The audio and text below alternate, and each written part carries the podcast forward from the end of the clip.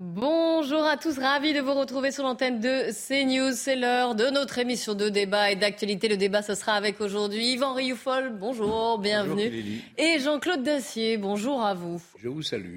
Merci. Au sommaire aujourd'hui, eh bien, on attend les premières décisions concernant les demandes d'asile des migrants qui ont débarqué de l'Ocean Viking euh, vendredi dernier. Et nos équipes ont pu rentrer dans le centre où ils sont accueillis. Vous verrez notre reportage et nous irons sur place. Le Conseil de Paris en ébullition sur le budget de la capitale et l'augmentation de la taxe foncière voulue par Anne Hidalgo. Vous entendrez la colère de Rachida Dati. je dois le dire de manière un peu honteuse, de manière un peu cachée, par un tweet, une augmentation de 52% de la taxe foncière. Mais quel mépris, mais quel irrespect. Automobilistes et motards, attendez-vous à voir la facture augmenter à partir de ce soir. Minuit, les ristournes du gouvernement ainsi que celles de Total baissent. Alors aujourd'hui, pour en profiter, il y a du monde à la pompe. Ben, il paraît que c'est demain euh, le dernier jour. Donc autant faire euh, le plein de sa voiture. Parce que ne sait-on jamais? Qu'est-ce qui se passer demain? Est-ce que les prix vont monter, vont grimper? Était-ce une erreur de supprimer le service militaire qui contribuait, selon le général Pierre de Villiers, à souder notre société? Peut-être a-t-on commis une, grave erreur, une, myopie, en quelque sorte, de, supprimer ou de suspendre ce service national qui était un impôt où chacun apprenait à connaître l'autre. Et vous, qu'en pensez-vous? Eh bien, nous en débattrons. Faut-il interdire la corrida? La commission des lois de l'Assemblée nationale étudie à partir de demain la proposition de l'ancien journaliste Émeric Caron. Caron. Le sujet divise au sein même des partis. Nous entrerons, nous aussi, dans la polémique. Mais pour commencer, donc, euh, les choses s'accélèrent. Le centre de migrants sur la presqu'île de Gien se vide. On retrouve sur place Augustin Donadieu. Alors, différentes raisons expliquent voilà, que les migrants commencent à partir. Expliquez-nous. Oui, effectivement, eh bien, certains migrants sont fixés sur leur sort.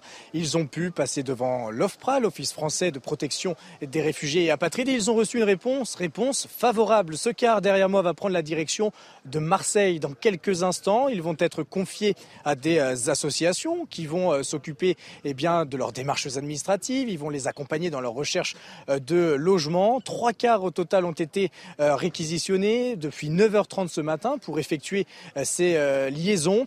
Tandis qu'au même moment, à l'instant où je vous parle, au tribunal de Toulon, 54 euh, migrants euh, sont entendus par la JLD, la juge des libertés et de la détention. Alors c'est la procédure euh, normale, hein, puisque dans le cas d'une détention de plus de 96 heures, eh bien c'est le juge des libertés et de la détention qui doit se prononcer sur la poursuite ou non euh, de cette euh, détention dans ce lieu derrière, qui est un lieu de privation de liberté. Je vous le rappelle, une zone d'attente internationale. Concrètement, ça n'est pas le territoire français. Et on vient d'apprendre il y a quelques minutes que quatre migrants vont retrouver la liberté dans l'après-midi, effectivement, la, justice a soulevé et retenu des vices de procédure, notamment des horaires de transmission de dossiers ou des registres manquants au dossier. Alors, le parquet peut faire appel dans les dix euh, prochaines heures, mais ces euh, migrants qui vont pouvoir retrouver la liberté cet après-midi, eh bien, vont se voir attribuer un visa de régulation de huit jours d'office à la sortie euh, de ce site juste derrière moi.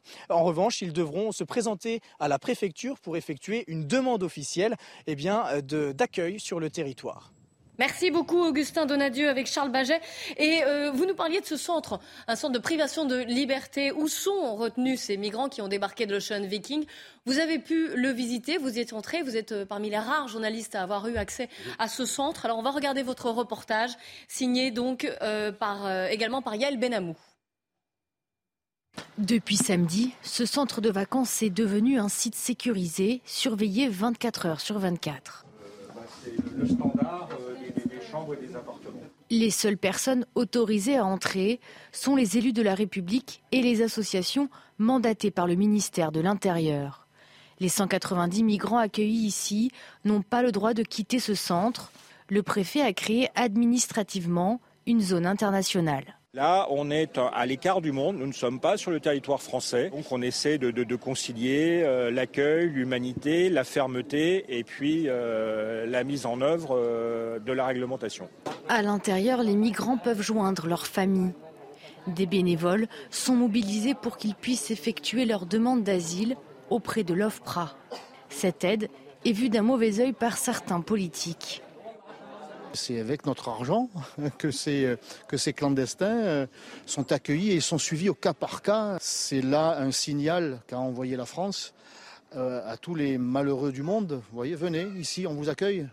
Tout pourrait s'accélérer aujourd'hui car les premières décisions concernant les demandes d'asile devraient être annoncées. Alors justement, ces premières décisions, on en parlait avec Augustin Donadieu qui est sur place, Yvan Rioufol. Euh, on le voit, c'est compliqué, c'est du cas par cas. Pour certains, euh, ils ont été remis en liberté à cause de vices de procédure. D'autres vont à Marseille où ils vont être euh, aidés, soutenus par des, associations. D'autres encore, bah, ça, ça prend du temps et c'est la juge qui doit décider. On a l'impression d'un millefeuille administratif, d'une situation extrêmement complexe. comment clarifier les choses déjà? Et pour eux et pour nous d'ailleurs peut-être. Écoutez, euh, dans cette situation, euh, tout sera lu à la loupe et avec dans cette perspective de voir si vraiment l'État accepte de faire preuve de fermeté comme il l'a promis. Il y a eu une faiblesse d'abord initiale qui a été de se laisser, euh, de se laisser attendrir dans le fond on peut le comprendre naturellement, mais en l'occurrence, euh, une politique ne doit pas se laisser attendrir par des bons sentiments. On a déjà développé cette idée à plusieurs reprises.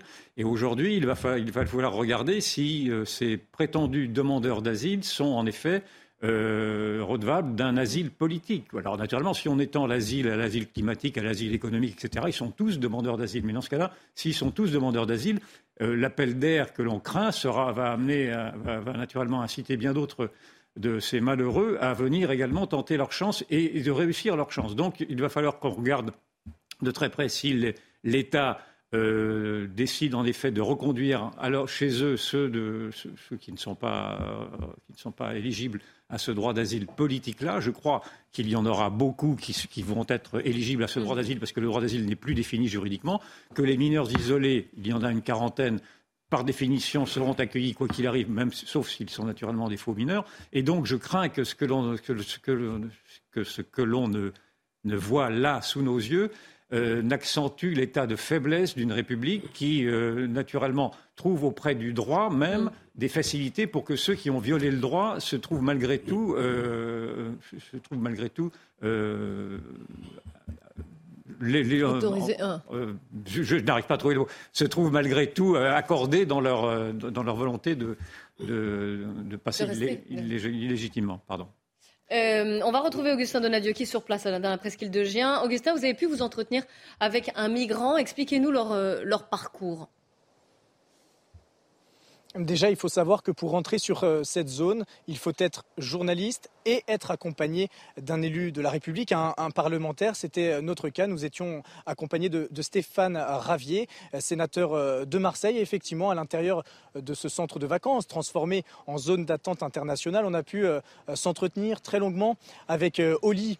Oli, il est venu ici avec sa femme et sa fille de 4 ans. Il nous a raconté un petit peu dans quelles conditions il est arrivé ici. Il est parti de la Syrie, il a traversé la Libye et enfin il est monté dans un bateau, un petit bateau de pêche en bois avec un petit euh, moteur.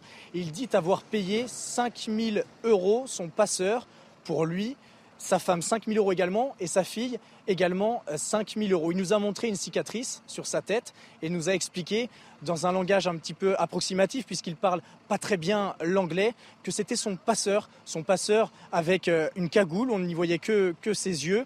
Son passeur lui a euh, donné volontairement des, coups de, barre de fer. Ses copains qui étaient autour de nous nous ont montré euh, très rapidement une cicatrice au niveau de, l'épaule, un autre au niveau de, son torse, donc des conditions très, très compliquées pour venir jusqu'ici. Il nous a également confié que l'Ocean Viking les avait pris en charge au milieu donc de la mer Méditerranée 10 heures après avoir quitté le rivage. Alors, il n'a aucune idée de la distance entre euh, le moment où, il a été, euh, où ils ont été pris en charge par euh, le bateau humanitaire et le moment où ils ont quitté le rivage, mais il y avait 10 heures donc entre, entre les deux.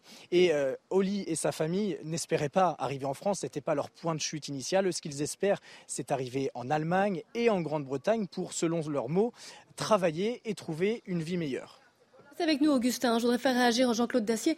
C'est hallucinant ce parcours que vient de nous rencontrer. Oui, je, sais bien Augustin, que ce sont... vous avez vu 15 000 euros. Voilà, ce sont des hein. tarifs que l'on connaît, mais à chaque fois qu'on les hein. entend, euh, payer autant d'argent pour euh, risquer sa vie, risquer sa vie pour traverser la Méditerranée dans les conditions qu'on a décrites, on ne va pas y revenir, c'est quand même effrayant. Et ça veut dire quand même quelque part. Ça, veut dire, qu'il y a une volonté de fuir. Ça veut dire quand même qu'il y a un besoin d'aller ailleurs. Ça veut dire aussi sans doute qu'il y a tout de même un certain pouvoir d'achat dans la famille qui les, qui les envoie quelque part. Euh, en Europe, mais néanmoins, néanmoins, ces fripouilles de passeurs prendre autant d'argent pour faire risquer leur vie à ces malheureux est quelque chose qui est profondément choquant. Est-ce que notre correspondant est toujours sur place Oui, S'il voulait nous, s'il a, des nouvelles des, des, ceux qui se prétendent mineurs, est-ce qu'on y voit un peu plus clair aujourd'hui? Non, pas d'informations concernant ces mineurs. Ces mineurs, ils ont passé une évaluation dite de minorité et d'isolement. L'objectif, c'était de, connaître véritablement leur âge et, de savoir si véritablement ils étaient mineurs, puisque euh, nous, avons pu, effectivement, là aussi, euh, dialoguer que quelques secondes, parce que ça a été très bref avec, euh, avec ces mineurs qui étaient sur la terrasse de cet hôtel en plein centre de, Toulon. Ils étaient à l'extérieur en train de, fumer une cigarette. On, on, leur a parlé que quelques secondes. Et effectivement, les doutes concernant l'âge de, certains de ces euh, enfants est, légitime. Et donc, ces évaluations visaient à, définir véritablement leur, minorité. Pour l'heure, on n'a pas encore d'informations de, à, ce niveau-là. En revanche, ce que l'on sait, c'est que toutes les démarches concernant les mineurs doivent euh, être terminées euh, vendredi. Vendredi, c'est donc le, point final pour ces, pour ces mineurs. Ils seront de quoi sera fait leur avenir en quelque sorte. Puisque vous avez pu vous entretenir avec euh, les migrants, est-ce qu'ils vous ont expliqué pourquoi ils voulaient aller par exemple en Allemagne, par exemple en Angleterre, pourquoi ils fuyaient leur pays? Quel était d'ailleurs le pays d'origine majoritairement Pourquoi ils fuyaient leur pays oui, tout... Ceux avec lesquels vous êtes entretenus? Alors, on s'est entretenu avec, euh, avec Oli, on s'est entretenu avec donc, des Pakistanais, euh, des Syriens, des Égyptiens.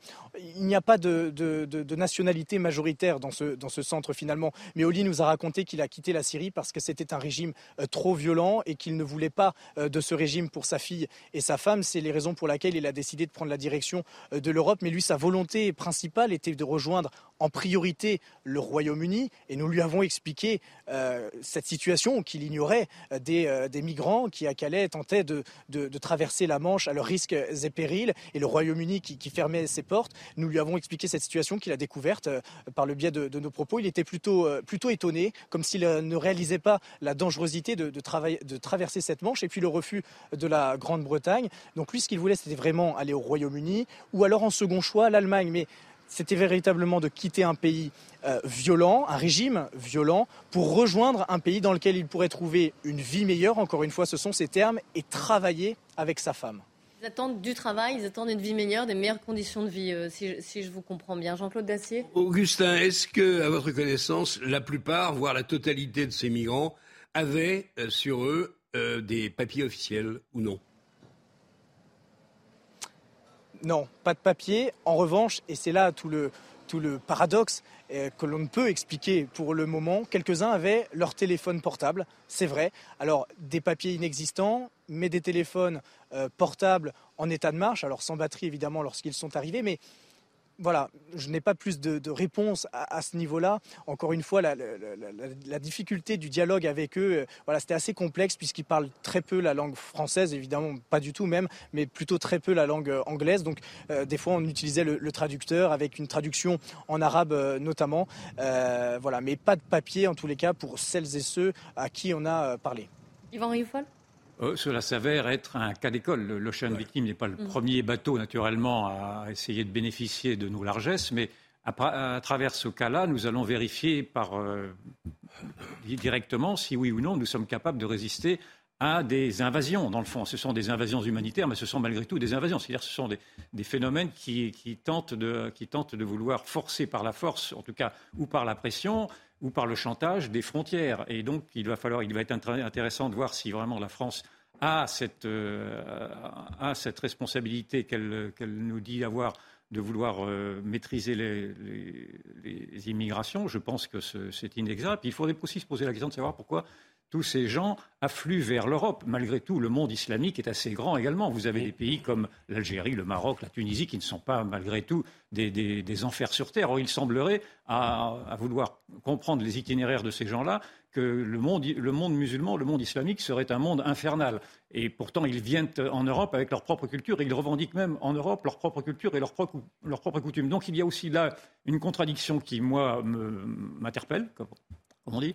Et je trouve donc un peu plus suspect parfois même ces, invasions massives d'un monde musulman qui euh, non seulement se rattache malgré tout à son pays d'origine, mais qui, une fois en Europe, réclame d'avoir ses propres règles et ses propres coutumes. Donc je, trouve qu'il y a là quand même une contradiction. C'est toujours la loi euh, ancienne, si j'ose dire, puisqu'une autre sera débattue au début de l'année prochaine, mais qui va s'appliquer.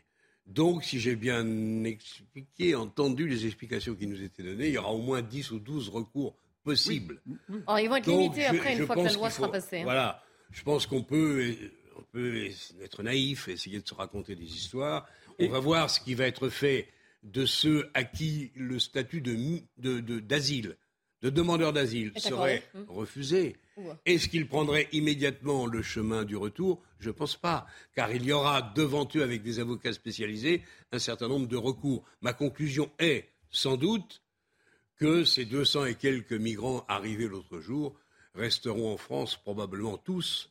Et oh, pour ce n'est pas la France qu'il visait. Mais si, hein, si, si je me hein. trompe, je serais ravi de le, de le dire. Je ne le crois pas parce qu'il y a, encore une fois, dans la législation actuelle dans notre pays, tous les moyens qu'il faut pour rester durablement. Après, une fois qu'ils sont dans la nature, moi, le ministre a dit qu'il y en avait 600 ou 700 000 en France. je suis surpris par les sommes colossales, en effet, qui, qui, sont celles avec lesquelles se baladent ces réfugiés. Donc, ce sont des réfugiés, quand même, qui sont des réfugiés privilégiés. On les dit fuyant. Peut-être qu'ils se sont. on les dit euh, fuyant. à pour essayer. La famille En tout cas, on les dit fuyant la misère, mais malgré tout, ils fuient la misère avec des prix de passage qui sont 4 000 francs, 4 000 euros, 5 000 euros, qui sont considérables. Alors, donc, je ne veux pas dire, je ne mets pas en nature, je ne mets pas en doute leur pauvreté, mais enfin, malgré tout, je m'étonne de, de cet argent qu'ils déploient si facilement pour passer en Europe. Allez, on change de sujet, mais on reviendra. C'est une question de flux migratoire. Puis on sera, les suites politiques risquent quand même d'être ah bah, assez Vous inquiétez pas, on va en parler. Je pense donc que et M. Darmanin et le président vont regarder ça de très près. ils le regardent. En tout cas, on en reparlera. On, sera, on sera à Calais. On verra la suite. Euh, dans la suite de l'émission, nous, ce sera à 15h. On ira voir euh, Jeanne Cancard. Merci beaucoup, Augustin Donadieu, avec Charles Baget pour euh, les images et pour ce, ce duplex. Merci à vous.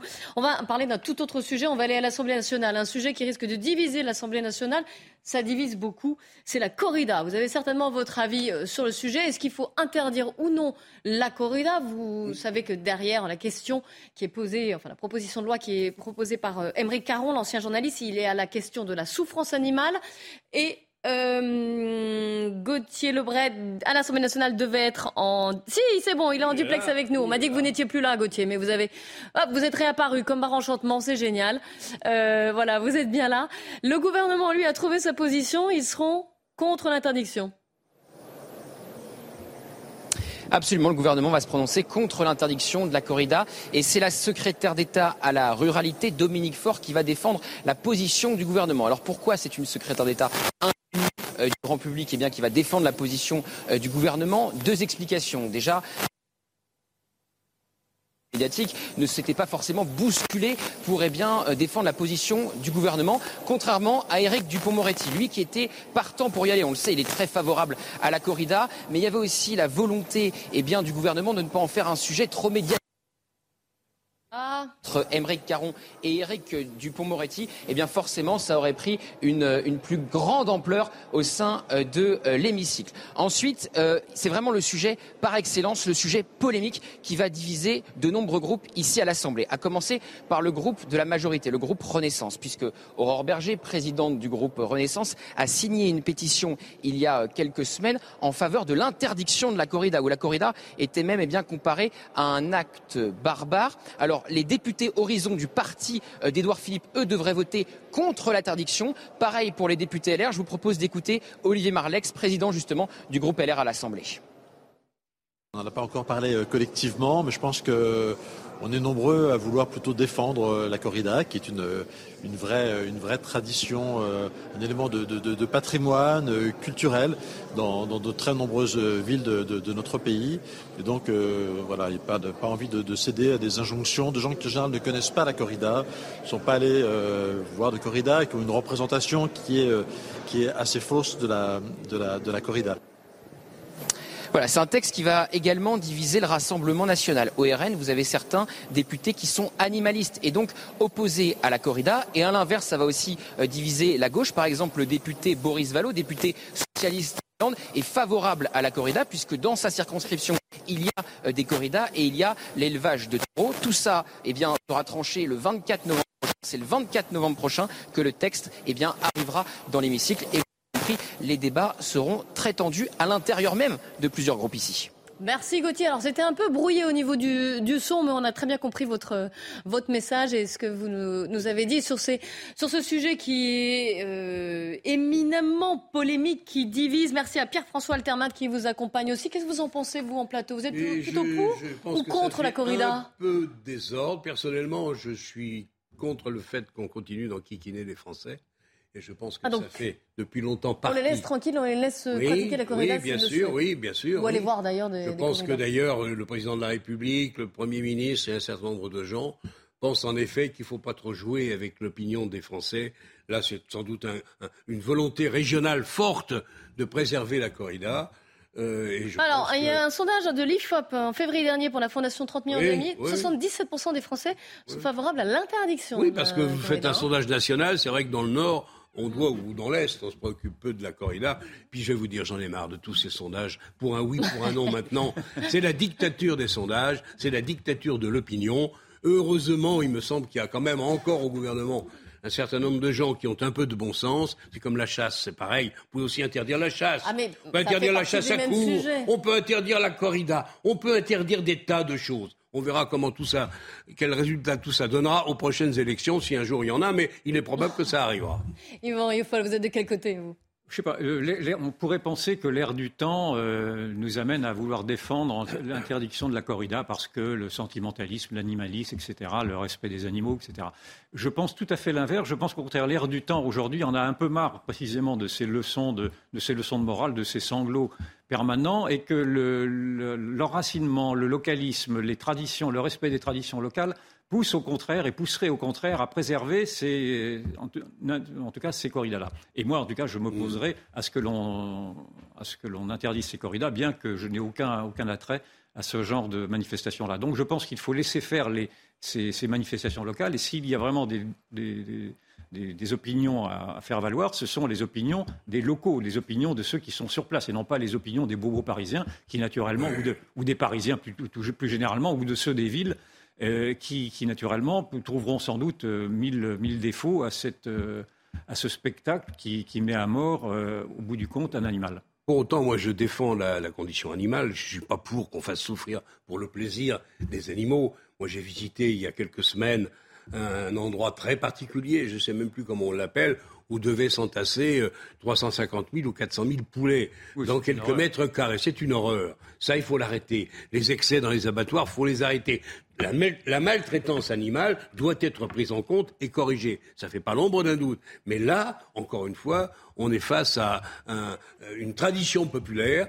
Ça fait partie de notre culture locale ou régionale. On fait attention. C'est comme la chasse, qui est la première peu de gens le savent, surtout à, surtout à Paris et en région parisienne ou dans les grandes villes, c'est la détente prioritaire et numéro un des gens de la ruralité. Faisons joujou avec ça, vous verrez les résultats. Vous avez vu hein, euh, sur votre écran qui s'affichait en cas de maltraitance animale, je vous rappelle que la loi sévit et elle, sévit voilà, de 75, oui, 75 000 euros d'amende, 5 ans de prison. On se retrouve juste après la pub, quelques minutes seulement. On sera en direct euh, du euh, Conseil de Paris. Oh là là, ça a été tendu ce matin là-bas. Hein. Et eh oui, à cause du budget et de cette hausse de la taxe foncière 52% voulue par Anne Hidalgo. Vous entendrez la colère de Rachid Dati de l'opposition. A tout de suite. Il est 14h30 tout pile sur CNews. Bienvenue si vous nous rejoignez. C'est l'heure du débat avec Jean-Claude Dacier et avec Yvan Rioufol. Mais avant cela, les infos avec Adrien Spiteri. La réforme de l'assurance chômage soumise au vote des députés ce mardi. L'Assemblée nationale devrait adopter le projet de loi. La majorité a dû faire des compromis. Mercredi dernier, députés et sénateurs se sont mis d'accord en commission mixte paritaire. Le vote au Sénat aura lieu jeudi. Des perquisitions lancées dans des établissements hors PA. Elles s'effectuent dans le cadre de l'enquête préliminaire pour maltraitance institutionnelle selon le parquet de Nanterre. Plusieurs dizaines d'EHPAD du groupe sont concernés. En avril, la justice avait ouvert une enquête à la suite d'un signalement du gouvernement. Et puis la FIFA appelle à une trêve en Ukraine pendant la Coupe du Monde. Elle débute ce dimanche au Qatar. Le président Gianni Infantino dit croire en la force du football pour unir les peuples. Il était invité ce mardi par les dirigeants du G20 à Bali, en Indonésie. Et on part en direct retrouver Elodie Huchard du Conseil de Paris. Alors on a l'habitude hein, des conseils de Paris mouvementés. Et là encore, ce matin, un bel exemple. Racontez-nous Elodie. Oui, les conseils de Paris euh, se suivent et se euh, ressemblent. Et j'ai envie de dire presque comme à son habitude, c'est Rachida Dati qui a tiré la première flèche en direction euh, d'Anne Hidalgo, notamment autour de l'augmentation de la taxe foncière. Rachida Dati, d'abord sur la forme, qui s'étonne de voir que cette annonce a été faite sur les réseaux sociaux. Voyons que la maire de Paris semblait s'en amuser. Elle lui a lancé Ça vous fait sourire, ça ne fait pas sourire. Les Parisiens, elle appelle aussi à ce que l'État reprenne la main sur la gestion de Paris. Alors évidemment, Rachida Dati, et c'est d'ailleurs pas la première fois que ça arrive, a quitté la séance accompagnée euh, de son groupe, une absence qui a d'ailleurs beaucoup fait parler pendant la suite des débats. Et puis Anne Hidalgo a tenté euh, de se justifier, expliquant qu'elle a un certain nombre de projets pour les Parisiens, qu'elle compte les mener à leur terme. En revanche, il y a une promesse donc qu'elle ne tiendra pas, c'est celle de ne pas augmenter les impôts. Oui, j'avais fait cette promesse, dit-elle, j'aurais aimé la tenir, mais je ne la tiendrai pas. J'en appelle donc aux Parisiens, a-t-elle semble-t-il, assez euh, résignée. Et puis Anne Hidalgo, notamment, elle accuse le gouvernement. Elle explique qu'il se désengage de plus en plus, qu'il laisse les communes se débrouiller seules que euh, notamment la charge financière de la crise Covid n'a pas été euh, remboursée. Et puis elle s'étonne de voir certains membres du gouvernement, comme Gabriel Attal par exemple, ministre des Comptes publics, attaquer systématiquement la mairie de Paris, alors que euh, selon Anne Hidalgo, il serait plus clément avec le Rassemblement national. On a vécu une matinée de débat assez caractéristique. D'un côté, l'opposition explique que si Anne Hidalgo en arrive là, c'est parce qu'elle n'a pas su gérer les finances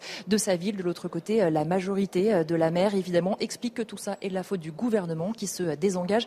Vous le voyez donc finalement rien d'exceptionnel, mais on sent bien aussi, y compris dans les rangs de la majorité, à quel point cette annonce de la hausse de la taxe foncière est vraiment une mauvaise nouvelle pour la majorité.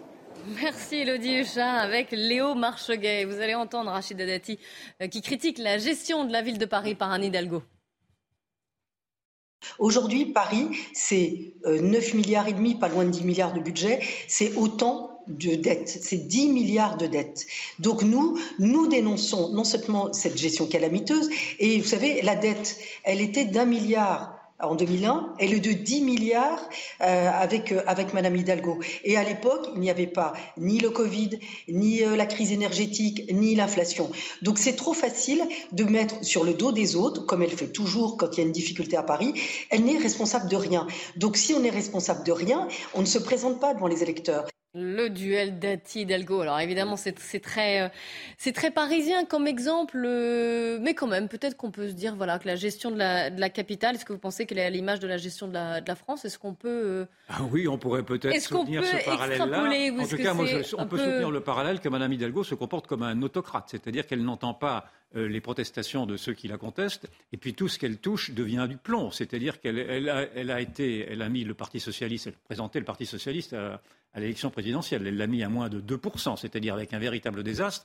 Et là, euh, visiblement, sur la ville de Paris, si l'on en croit les chiffres qui sortent et si l'on en croit son opposition, la ville de Paris est surendettée à un point tel aujourd'hui que le, que la promesse de Mme Hidalgo de ne pas augmenter les impôts ne sera pas tenue, en tout cas pour les impôts fonciers. Et donc, il y a la, tromperie sur la marchandise, il y a abus de confiance, et on se demande si effectivement la ville de Paris ne devrait pas être placée sous tutelle. Et puis la deuxième question qu'il faudrait poser, qui est posée, je crois, dans les débats aujourd'hui, c'est de savoir s'il ne faudrait pas revoir les règles d'élection du maire de Paris. Pour l'instant, c'est une élection indirecte, dans le fond. Mme Hidalgo n'a jamais été élue par les Parisiens, elle a été pas directement. Par des, pas directement, elle a été élue par les arrondissements. Peut-être faudrait-il s'interroger de savoir s'il ne serait pas temps, aujourd'hui, que pour les, pour les Parisiens notamment, qui sont majeurs et vaccinés, qu'ils aient le droit d'élire eux-mêmes et très directement leurs propres représentants, leur propre maire, ce qui n'est pas le cas.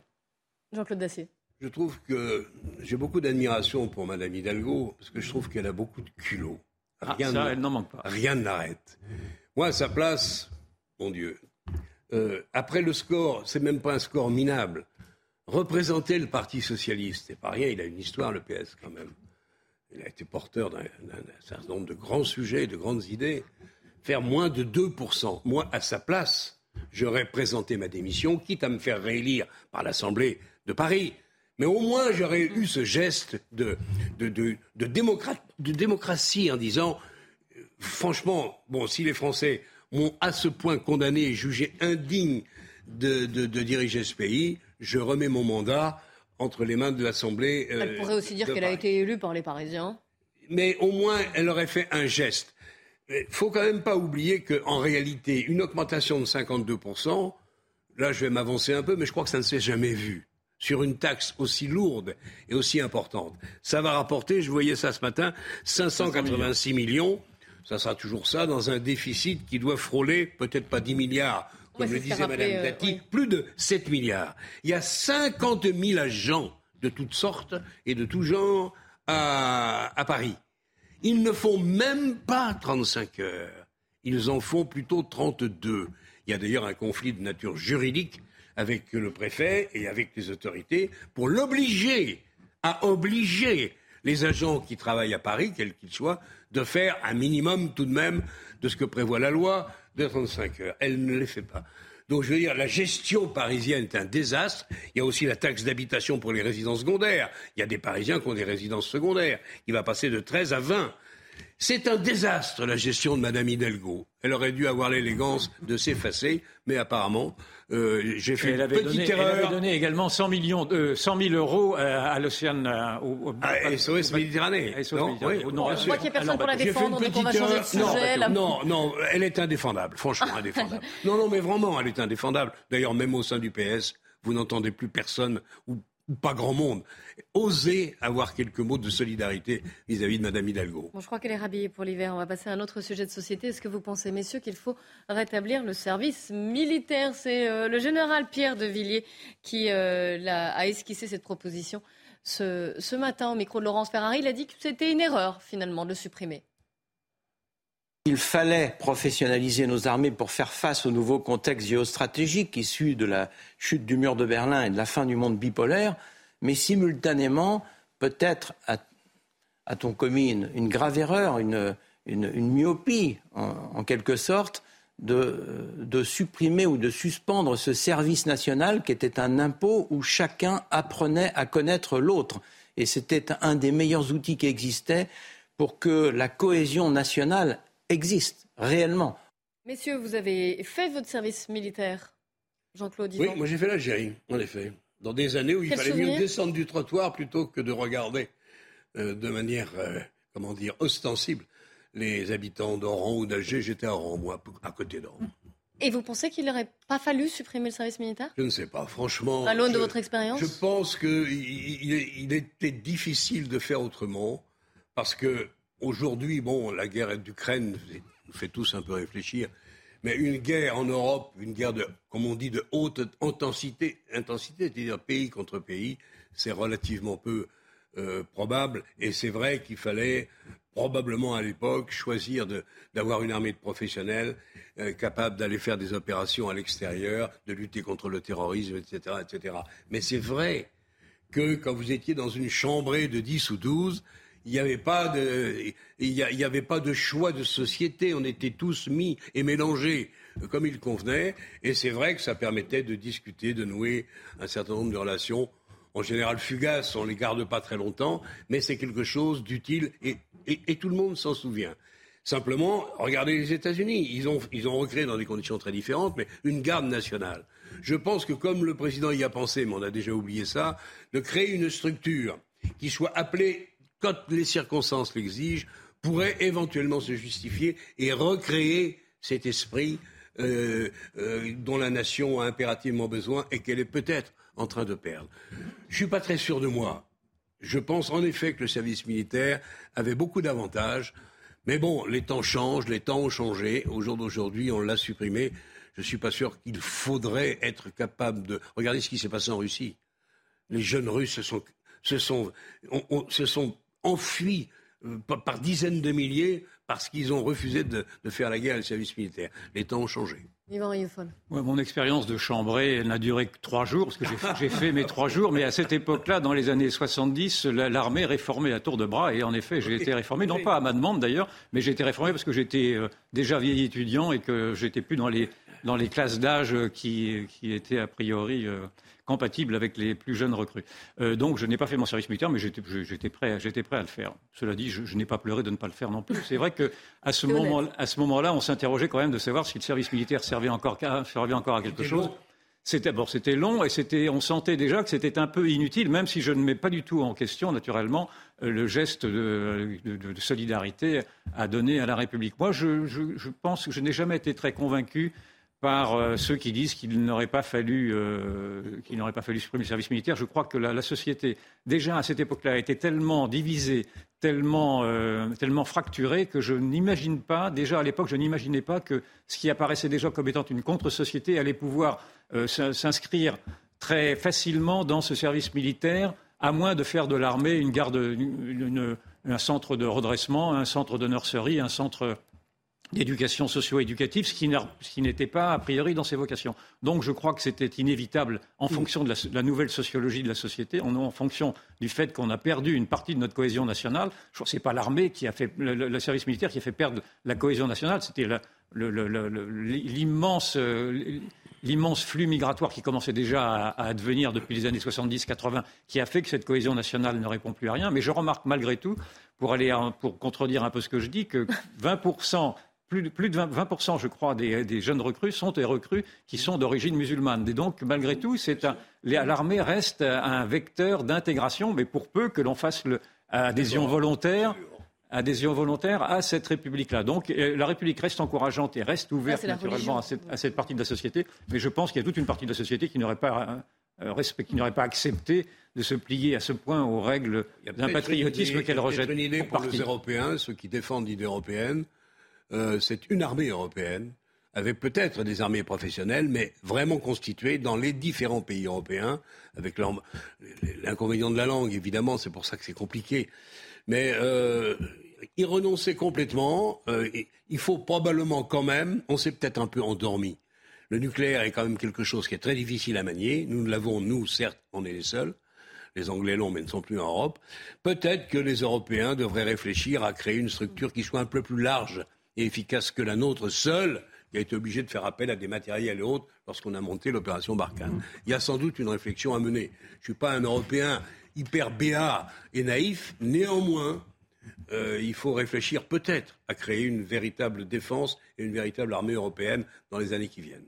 Dans l'actualité également, les prix, vous avez vu 6,2% sur un an, les prix à la consommation qui ont bien accéléré. C'est la confirmation donc de l'INSEE au mois d'octobre dernier et ça se voit à tous les niveaux. Hein. On parle de l'essence, on parle aussi des produits de consommation courante, notamment les œufs qui ont fortement augmenté. Regardez ce reportage de Mickaël Chaillot. 3,54 euros les 6 œufs bio. Les mêmes étaient à 2,85 en mars dernier dans ce supermarché de la région nantaise. Le rayon œuf est assez bien fourni, mais les prix ont explosé. Les œufs, c'est sur les 6 derniers mois, ont pris 20%. Euh, mais après, euh, c'est pas aujourd'hui. Le gros risque, il est plutôt l'année prochaine. L'augmentation de l'énergie, tout ça, ça va vraiment entrer en vigueur euh, bah, au 1er janvier. Quoi. Direction une exploitation de taille moyenne pour mieux comprendre. Ici, on récolte 9200 œufs par jour en un an, le coût de production s'est envolé car le prix des céréales que mangent les poules a fait un bond de 30%. Le second facteur, c'est la grippe aviaire qui a décimé les élevages, comme ici au printemps dernier. Du 13 mars 2022 au 8 juillet 2022, on a eu un vide, un vide sanitaire. Pas d'animaux Pas d'animaux. Le nombre d'œufs qu'on n'a pas, que les poules n'ont pas produit, on, peut, on est à peu près à 1 500 000 œufs. Tout ce qui est rare est cher, dit le proverbe, et ce n'est pas fini. Avec le retour de la grippe aviaire, 700 000 volailles ont déjà été abattues depuis le début de l'été. Tous les produits dans lesquels on trouve des œufs, les gâteaux, les brioches par exemple, devraient aussi voir leur prix grimper. Réaction à ce reportage, Jean-Claude, je vous voyais commenter. Les images de cet éleveur qui, bon, l'éleveur fait les choses bien, mais enfin, il y a quand même les, poules sont les unes sur les autres. Si ah, vous, voulez... voulez pas réagir au prix plutôt? Mais j'y viens. Parce que si vous voulez, ce qui va sans doute arriver, ce que souhaitent tous les animalistes, tous ceux qui défendent la condition animale, que l'on libère, qu'on supprime ces cathédrales où vivent des centaines de milliers de poules et qui, qui pondent des centaines de milliers d'œufs, qu'emmènent les camions jour après jour, si vous voulez les euh, faire euh, s'ébattre comme d'autres dans la campagne, ça va faire au minimum doubler le prix des œufs. On n'a pas rien sans rien. On a dû confiner beaucoup de, volailles aussi à cause de la grippe aviaire. il y a la grippe aviaire en prime. Je ne sais pas si c'est dû aux éleveurs ou elles sont les unes sur les autres. Je ne suis pas compétent pour le dire. Mais c'est vrai que chaque chose a un, coût. Si vous voulez libérer les poules, eh bien, vous, vous, vous paierez les œufs bio, c'est combien? Voilà, il disait 3,54. Ah, évidemment, voilà. Et, les autres, même bio ou pas bio, ça vaudra au minimum le double.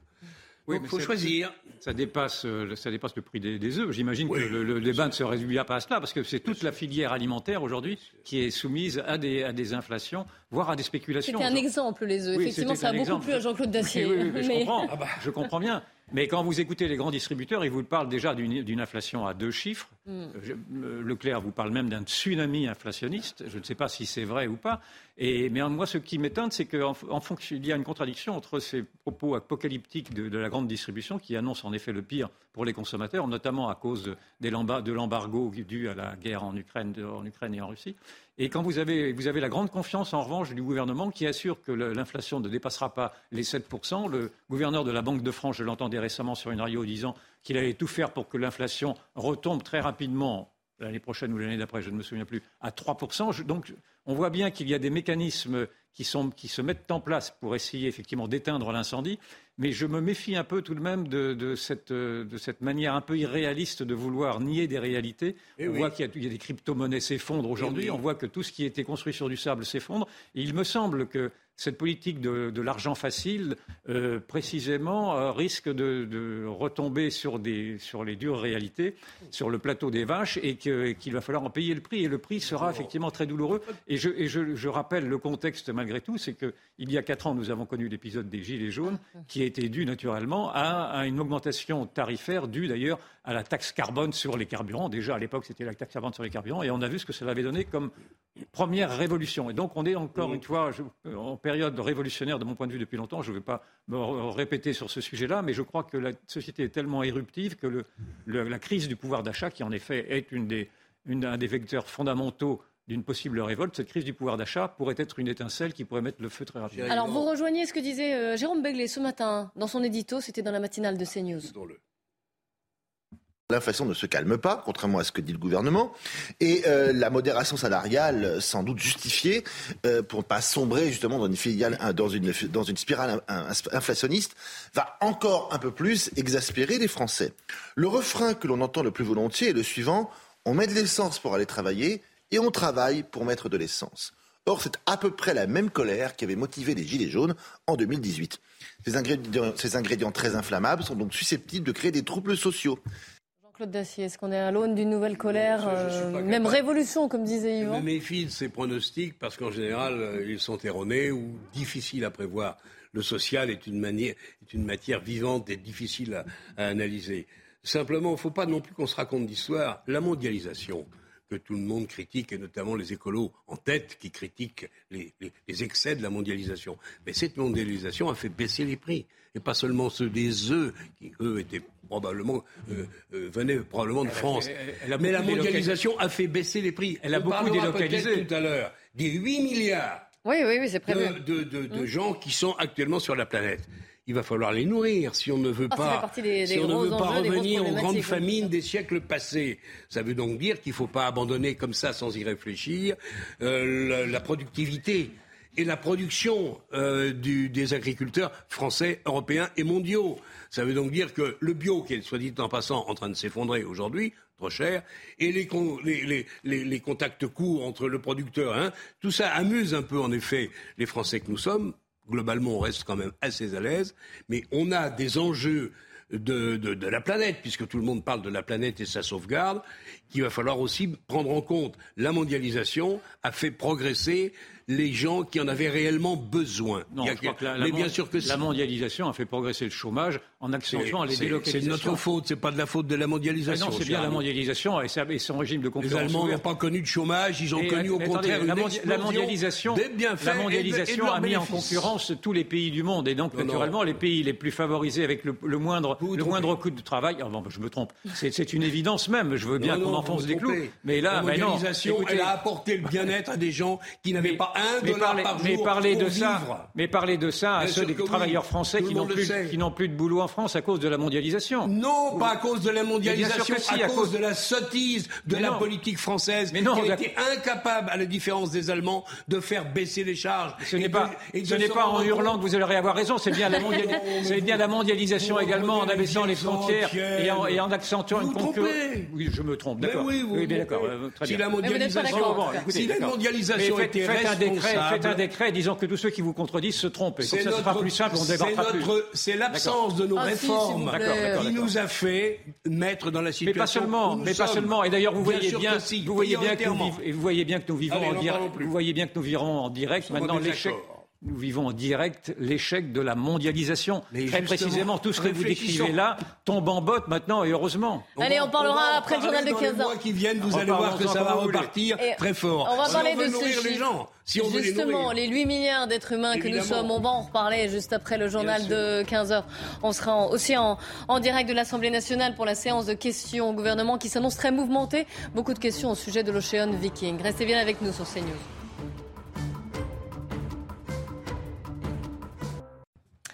Il est 15h sur CNews. Bonjour à tous et soyez les bienvenus si vous nous rejoignez. Nous allons reprendre notre débat avec aujourd'hui Yvan Rioufol et Jean-Claude Dacier. Avant cela, les principaux titres de l'actualité et à la une, cette information CNews. La justice belge refuse à nouveau d'extrader l'imam Iqiyoussen vers la France. La Cour d'appel de Mons vient de rendre sa décision. Elle estime que les faits à la base du mandat d'arrêt européen ne sont pas constitutifs d'une infraction en droit belge. Plusieurs perquisitions lancées ce mardi dans des établissements du groupe Orpea. Elles sont menées dans le cadre d'une enquête préliminaire pour maltraitance institutionnelle. Le groupe, qui par ailleurs ploie sous une dette massive de plus de 9 milliards d'euros, mène actuellement des négociations avec ses créanciers devant le tribunal de Nanterre. La corrida devant l'Assemblée, une proposition de loi du député insoumis Émeric Caron pour l'interdire est examinée à partir de demain en commission des lois. L'exécutif a décidé d'y s'y opposer, tout comme le groupe Les Républicains céder à des injonctions de gens qui en général ne connaissent pas la corrida, ne sont pas allés euh, voir de corrida et qui ont une représentation qui est, euh, qui est assez fausse de la, de la, de la corrida. Nous sommes 8 milliards d'êtres humains sur Terre. Ce palier démographique symbolique a été franchi aujourd'hui. Pour l'ONU, cette croissance est le résultat des progrès réalisés, je cite, en termes de santé publique, de nutrition, d'hygiène personnelle et de médecine. Les projections annoncent maintenant 10 milliards, ce sera en 2050 la population mondiale aura été décuplée en trois siècles, entre 1800 et 2100, elle sera passée de 1 milliard à 10 milliards. On va rejoindre euh, l'Assemblée nationale d'ici quelques minutes pour les questions au gouvernement qui euh, vont beaucoup traiter de l'Ocean Viking et de la manière dont la France a, géré ce, dossier. Juste avant, vous réagissiez, Yvan Rieffol, à ce chiffre, 8 milliards d'êtres humains aujourd'hui, 10 milliards en 2050, ça vous effraie? C'est épouvantable. C'est-à-dire qu'au début du siècle, du XXe siècle, nous étions un milliard. Quand je suis né en 1952, on était deux milliards et demi. Et donc, on voit bien aujourd'hui qu'il y a un emballement démographique tel que la démographie contribue également au réchauffement climatique. C'est-à-dire que la, démographie est également un des vecteurs du rejet de, CO2, naturellement. Oui, on est plus nombreux. Donc... oui, on est plus nombreux, etc. Donc, on accuse les pays industrialisés d'être les fauteurs et sans doute le sont-ils d'une manière peut-être plus majoritaire. Scientifiquement, pas sûr. Et encore, pas sûr. Nous avons oh, eu ce débat-là, mais là, pour l'instant, je, me mets, je me mets dans, pour l'instant, je me mets dans le, je me mets dans le consensus médiatique pour, pour éviter les polémiques. Mais l'on voit bien que les pays les plus pauvres également participent, dans le fond, à ce réchauffement climatique. Bien sûr. Ça vous fait peur aussi, euh, Jean-Claude 8 milliards d'êtres humains on, parlait des enjeux qu'il y avait, les enjeux alimentaires on sera effectivement 10 milliards, me semble-t-il, en 2080 et pas en 2050, mais je ne sais pas. Plus de 10 ah. milliards. Mais après, ensuite, jusqu'à la fin du siècle, on devrait avoir une certaine stagnation, puis voir ce chiffre très spectaculaire, en effet, relativement inquiétant, décroître. Espérons-le, les Chinois se les Chinois vont, par, par exemple, commencer à voir leur population diminuer avec l'erreur qu'ils ont faite de, l'enfant unique il y a quelques, il y a quelques années. pas... en Afrique. Les trois villes, je voyais ça tout à l'heure, les trois villes euh, les plus peuplées dans les 20 années qui viennent seront trois villes africaines, Lagos, Nigeria, Kinshasa, RDC, Congo, et Dar es Salaam en Tanzanie. Ça veut donc dire que la population africaine, évidemment, comme tu le dis, va exploser. D'où peut-être, enfin, je ne voudrais pas ramener à notre débat du, du début de cette émission, mais enfin, il est temps peut-être de réfléchir à une politique d'immigration solide et sérieuse qui fasse que la France reste la France. il y a beaucoup d'enjeux, les enjeux des, flux migratoires, évidemment, les enjeux du réchauffement climatique, vous les avez évoqués, et des changements de, climat qui vont pousser, en même temps, pousser certaines personnes à se déplacer. Bien sûr. Aussi, et puis les enjeux alimentaires. Notre intérêt est de faire en sorte que ces gens n'aient pas faim, qu'ils aient des métiers, qu'ils aient une compétence professionnelle. Mais en même temps, quand on nous raconte, notamment les écologistes, qu'on respire de l'air pollué, qu'on mange des cochonneries, la durée de vie ne cesse d'augmenter. Pour être simple, autour de 80 ans en Occident, hommes et femmes, c'est évidemment très variable avec le degré de développement des pays, mais la moyenne en Occident est considérablement élevée, grâce, vous l'avez dit, je ne le répète pas, mais notamment grâce à la nutrition, au progrès de la science, au progrès de la médecine, de manière très considérable, alors qu'il faille faire des choses, parce qu'on a commis des bêtises sans doute dans le domaine de l'environnement, sans aucun doute, mais gardons notre calme et essayons d'éviter de tenir des discours aussi ridicules que celui du secrétaire général de l'ONU l'autre jour à Sharm el Ah, quand il a euh, parlé de suicide collectif, parce que. Voilà. Mais c'est pas sérieux. Mais en tout cas, la perspective est vertigineuse si en effet on suit les scénarios de quelques-uns dans Stephen Smith qui disent que cette Afrique-là débordera, quoi qu'il arrive, par la force de la démographie sur l'Europe. Mais si, si l'Afrique déborde sur l'Europe, l'Europe ne sera plus l'Europe. Donc il y a à un moment donné, on veut bien qu'il y ait une Afrique partout, mais ça, n'arrangera pas les problèmes. Donc il va falloir en effet euh, que, l'on se pose le problème de savoir d'abord s'il ne peut pas y avoir des politiques plus familiales, plus drastiques en Niger. Je crois me souvenir qu'en Niger, au Niger, les femmes font sept enfants. Vous rendez compte? Donc il y a quand même un problème euh, que les Chinois avaient résolu. Euh, oui, mais enfin, à quel prix? Et à quel prix? D'accord, mais enfin, on peut, on peut résoudre ces genres de problèmes-là. Et puis surtout, de réactualiser l'exploitation des richesses formidables de l'Afrique et de faire en sorte que les Africains puissent s'épanouir en Afrique même plutôt que d'aller se perdre. Faut-il qu'il n'y ait pas de problème de réchauffement climatique, de manque d'eau, de sécheresse Il peut y avoir tous ces autres prétextes, en effet, qui fassent que... Des, des conséquences des changements climatiques. le, manque d'eau, la sécheresse. Eh bien, dans ce cas-là, on, sera, on ne sera pas là pour Et donc la famine on ne sera pas là pour le voir, mais enfin, il est possible. il, est, possible. Non, pas, pas, non, pas du tout. Cela me, cela me, meurtrit. Il, est possible que qu'en 2100, euh, naturellement, la France ait, changé de physionomie à, tel point que ce ne sera plus la France. Oui, bien sûr. Mais, ou l'Europe, on peut dire ça de l'Europe également. Donc il, il, serait temps quand même qu'on s'en préoccupe en harmonie, naturellement, en coopération et en amitié avec l'Afrique, bien sûr. En tout cas, l'heure aujourd'hui n'est pas de produire moins, euh, c'est de produire au moins autant et comme on l'a fait ces dernières années, de manière à supprimer au moins le pire des calamités, c'est les famines. Quand vous mourrez de faim dans un de nos pays, de la Corne de l'Afrique ou ailleurs. Ça, on a les moyens euh, de l'éviter, à condition, encore une fois, qu'on soit raisonnable dans les réformes telles que certains nous les conseillent. il ne s'agit pas d'abattre les systèmes pour les remplacer par on ne sait pas quoi, mais de continuer de produire convenablement de manière à nourrir la planète. On part à l'Assemblée nationale. Une première question sur l'Ocean Viking ça n'est pas le bon sentiment. Si je choisissais cette voie, elle ferait basculer le pays. Voici ce que déclarait Emmanuel Macron en 2018 au sujet de l'Aquarius, finalement débarqué en Espagne. En faisant sept fois accoster l'océan Viking dans le port militaire de Toulon pour le soustraire à la vue de tous, vous faites basculer le pays. À l'heure où tous les peuples européens disent stop à l'immigration massive, la France se pose comme le pays qui encourage la clandestinité et pousse de pauvres gens à risquer leur vie. Le rapport 2021 de l'agence Frontex est sans équivoque. Les migrants venus de Libye déclarent constamment vérifier la présence des ONG avant leur départ, expliquant, je cite, qu'en l'absence de ces navires, beaucoup refusent de partir. Les trafiquants d'êtres humains ont gagné. Les ONG sont leurs complices idéologiques et désormais vous aussi. Vous attaquez l'Italie qui, submergée depuis dix ans, n'en veut plus, et ce alors même que son peuple l'a signifié dans les urnes il y a encore un mois. Que dites-vous, Madame la Première ministre, à vos amis de Malte qui n'en veulent pas non plus Rien? À la Tunisie, dont les ports étaient les plus proches au moment du sauvetage Rien. Et que dites-vous à la Norvège, dont le pavillon permet à cette ONG de naviguer impunément? Toujours rien. Madame la Première ministre, vous ne faites rien. Les centres de rétention explosent. Vous n'expulsez personne. Nos policiers travaillent dans le vide d'une justice qui ne suit plus. Les préfectures débordent, tandis qu'anciens ministres et préfets défilent dans les médias pour décrire l'inimaginable. Votre politique, c'est accueillir et répartir. Le Rassemblement national, lui, veut secourir et reconduire. Ma question, Madame Borne. L'océan Viking est actuellement à Marseille. Allez-vous enfin faire votre travail et mettre sous scellé ce navire ou allez-vous continuer de subir? Je vous remercie. La parole est à Monsieur Gérald Darmanin, ministre de l'Intérieur et des Outre-mer. Merci Madame la Présidente. Mesdames et Messieurs les députés, Madame la députée, finalement une question est simple. Si vous étiez en responsabilité, auriez-vous laissé mourir ces 44 enfants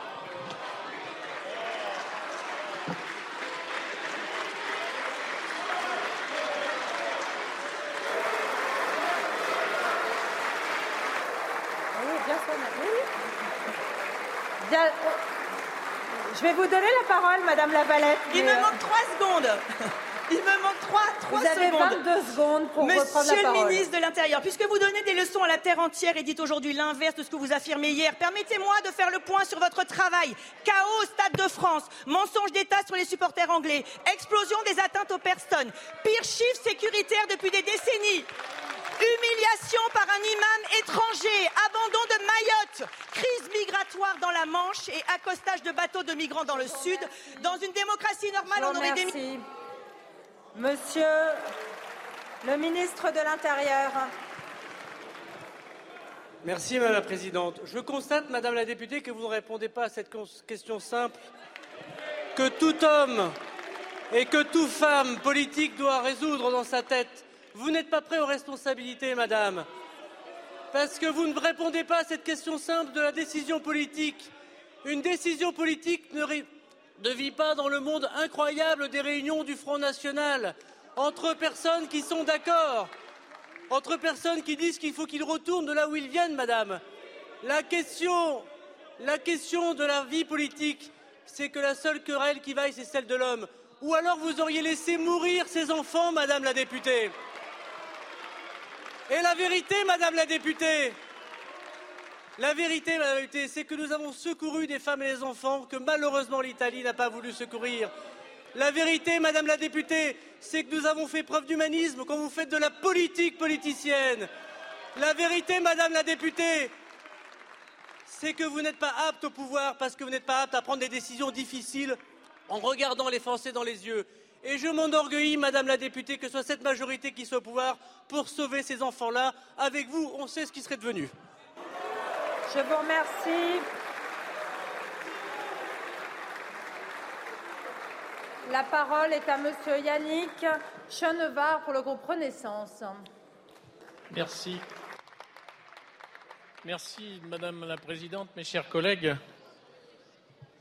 Avant toute chose, je voudrais évidemment euh, conforter ce que vient de dire le ministre de l'Intérieur, car mal nommer les choses, c'est ajouter au malheur du monde, écrivait Albert Camus. Ma question s'adresse à Monsieur le ministre de l'Intérieur et des Outre-mer. Monsieur le ministre, le 11 novembre dernier, la France permettait à 234 hommes, femmes, enfants de ne pas périr en mer après 20 jours d'errance et le refus de l'un de nos partenaires européens d'appliquer le droit international. Cette décision obéit à trois devoirs. Devoir de sanction envers ceux qui sont des vautours des mers, passeurs qui s'enrichissent de la misère humaine. Devoir de fermeté qui correspond à un objectif constitutionnel, celui de l'ordre public, celui de la cohésion nationale du maintien de l'édifice républicain. Devoir de fermeté encore et devoir de fraternité, un principe constitutionnel constitutif de notre République, de notre État de Français, qui figure sur le fronton de nos mairies, de nos écoles.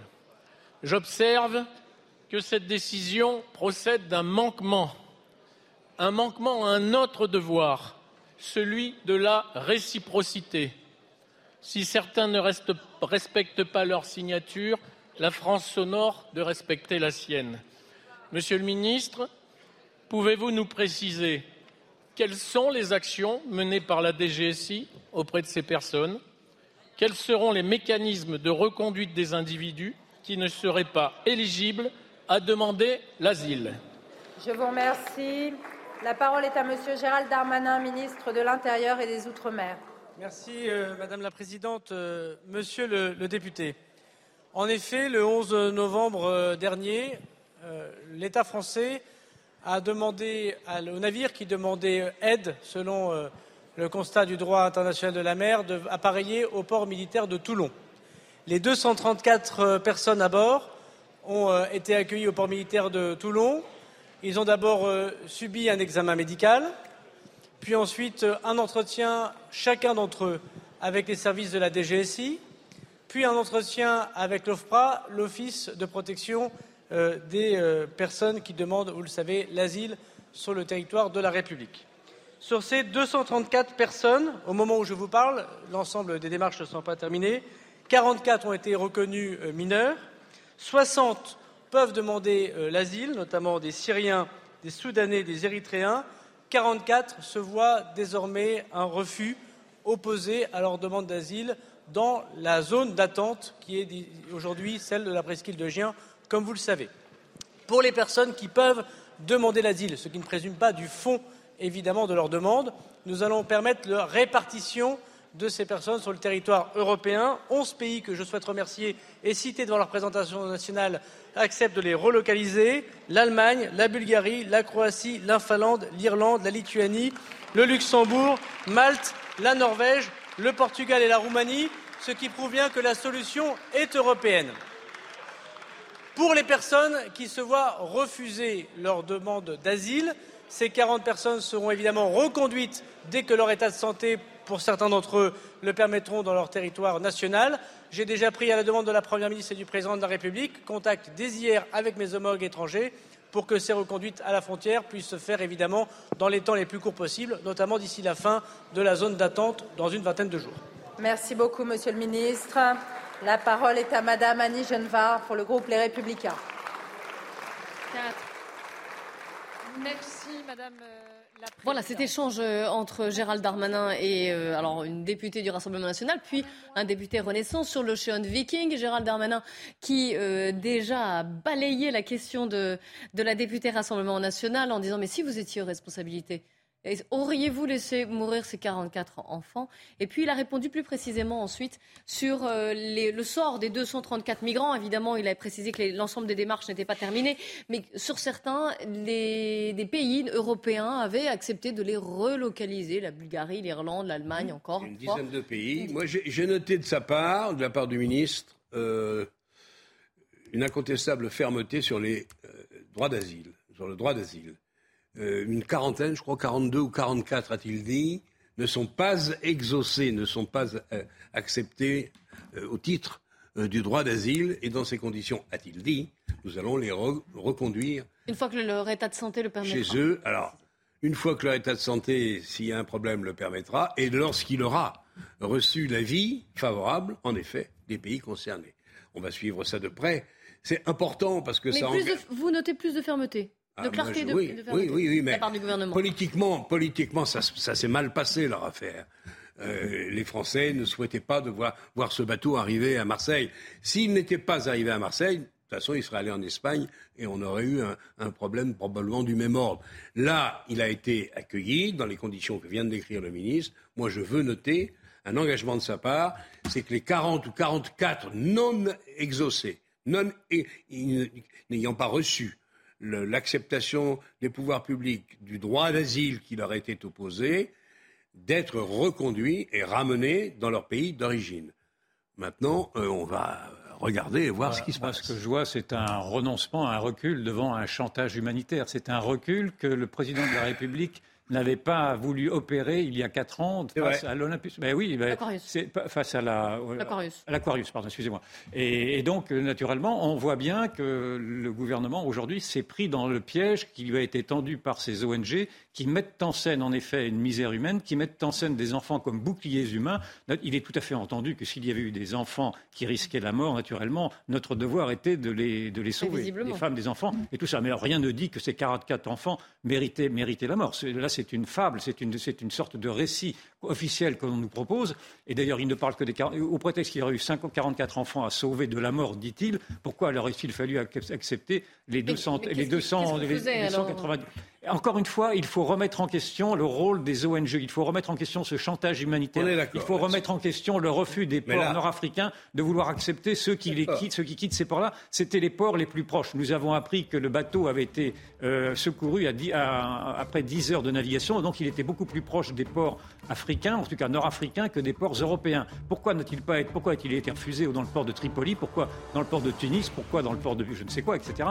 Et donc il faut cesser, à moins que l'on naturellement que l'on décide euh, que quoi qu'il arrive, nous serons culpabilisés par le sort des plus malheureux, et dans ce cas-là, nous sommes perdus, ou alors on commence à comprendre qu'en effet, il y a un réalisme à avoir, et que ce réalisme-là ne, ne, permet pas de, vouloir sentimentaliser à tout prix toutes les, toutes les questions qui nous seront euh, proposées par ces ONG. Merci messieurs, on continuera d'en débattre certainement demain. En tout cas, le débat continue sur CNews avec Nelly Denac et ses invités pour 90 minutes info. Elle sera en direct toujours euh, des questions au gouvernement, cette séance qui, euh, qui a justement dont les questions tourne autour de l'Ocean Viking et de la gestion par le gouvernement de euh, l'arrivée de ces migrants. Restez bien avec nous sur CNews et puis n'hésitez pas à aller sur le site cnews.fr pour plus d'informations ou même pour revoir l'émission. Je vous dis à demain, 14h. Retrouvez tous nos programmes et plus sur cnews.fr.